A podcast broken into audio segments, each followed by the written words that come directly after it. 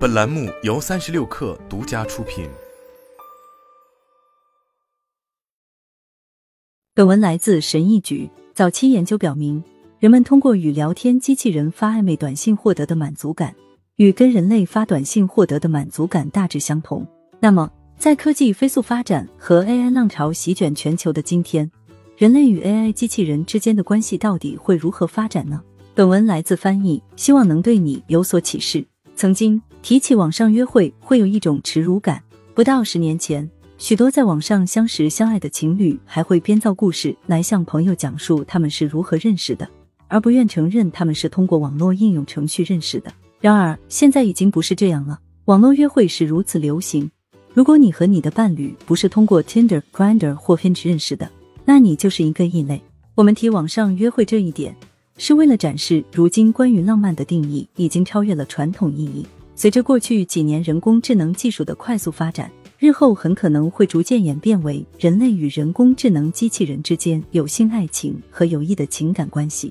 在我们的研究中，我们着眼于观察人们如何使用科技来建立和维持人际关系，但我们也研究了人们是如何与机器建立联系的。像 Replica 这样的人工智能系统，以及 Real Dogs 或 Sex Doll Genie 这样的物理机器人，本质上是作为高级聊天机器人而运作的。我们探索了人们通过人工智能机器人可以体验到的不同形式的性爱和友谊，以及最初是什么驱使人们建立这些关系，以及为什么人类情感关系范式的转变可能比你想象的更快。新形式的关系将变得更加普遍。一个常见的误解是。那些孤独且在恋爱中不成功的人，最有可能求助于配备有人工智能的机器来获取浪漫关系和性满足。然而，初步研究表明，使用这项技术的人与不使用这项技术的人只有细微的不同。孤独感与对性爱机器人的偏好之间没有显著联系。有些人使用性爱机器人的意愿也较少受到他们个性的影响，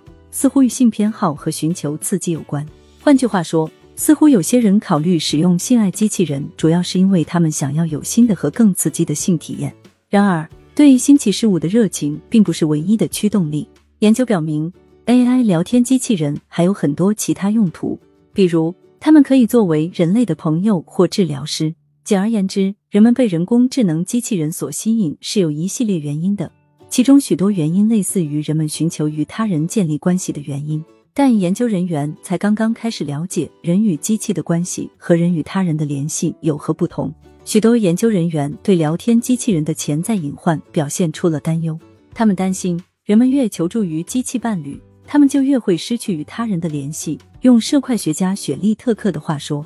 这是另一种向孤独共处的转变。尽管有这种担忧，但令人惊讶的是，很少有研究去考察机器伴侣对人类所带来的影响。一般来说，我们对科技是如何影响恋爱中的人们是有着相当多的了解的，比如聊天机器人发送暧昧情感短信的利弊，以及在线约会平台是如何影响长期恋爱关系的。然而，要理解人工智能伴侣机器人的好处和缺点，则十分复杂。我们现在处在一个被社会学家雪莉特克称为“人际关系五点零”的时代，在这个时代，技术正在从作为控制人类环境和工作的工具。转变为技术本身就是我们的生态系统。情绪治疗价值是最常提到的人工智能机器人的好处之一。一项研究讨论了老年人或残疾人的性爱机器人如何使他们能够探索自己的性取向。而在另一项研究中，近一半的受访医生和治疗师在治疗中会向患者推荐性爱机器人。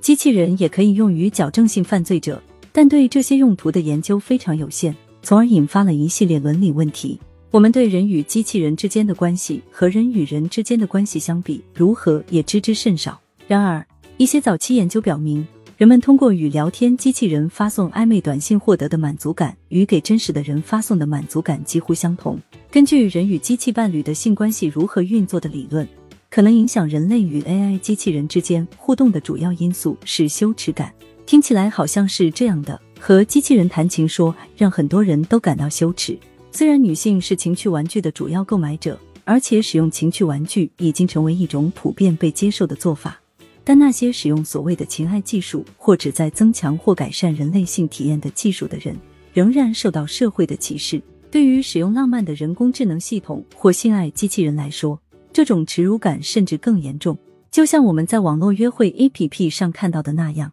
恋爱环境下的技术进步面临着怀疑和分歧。然而，毫无疑问，人们似乎的确能够与人工智能系统产生深厚的关系。以应用程序 Replica 为例，它被营销为最关心人类的人工智能伴侣，一个虚拟的男朋友或女朋友，承诺与用户进行深入的私人对话，包括情色短信等。今年二月。意大利数据保护局下令该应用程序停止获取意大利用户的数据，因此开发人员改变了 Replica 与用户的互动方式，这让其中一些用户感到十分悲伤、失落，甚至心碎，就像与人类伴侣分手后的情绪一样。立法者仍在研究如何来规范人与机器之间的性和爱情，但是如果你对技术其实已经深度融入进人类的情感关系这一事实有所了解和洞察的话，那么你会明白。在不久的将来，与人工智能机器人发生性关系和浪漫关系可能会变得更加普遍。